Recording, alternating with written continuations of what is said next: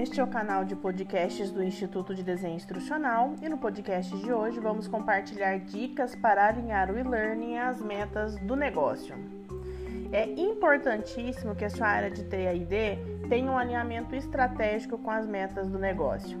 Que todos os resultados de aprendizagem colaborem de maneira rápida e econômica para aumentar o ROI de maneira geral. Então, existem três estratégias que podem te ajudar a desenhar uma estratégia de learning com foco nas metas do negócio. Primeira estratégia: realizar uma análise das necessidades de treinamento. Antes de iniciar qualquer processo de desenvolvimento, é necessário conduzir uma, uma análise das necessidades de treinamento. Só assim você conseguirá entender quais são as demandas reais. A segunda dica é estruturar objetivos do Smart Learning. Objetivos são declarações claras do que os alunos estarão aptos a fazer depois do curso.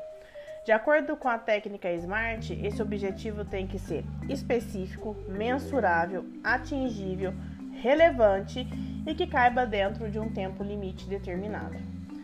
E por último, é importante seguir o um modelo de design instrucional ágil como modelo de aproximação sucessiva SAM, que tem um processo ciclo com apenas três fases: planejamento, design e desenvolvimento. É simples, rápido e tem um super diferencial na natureza iterativa do processo.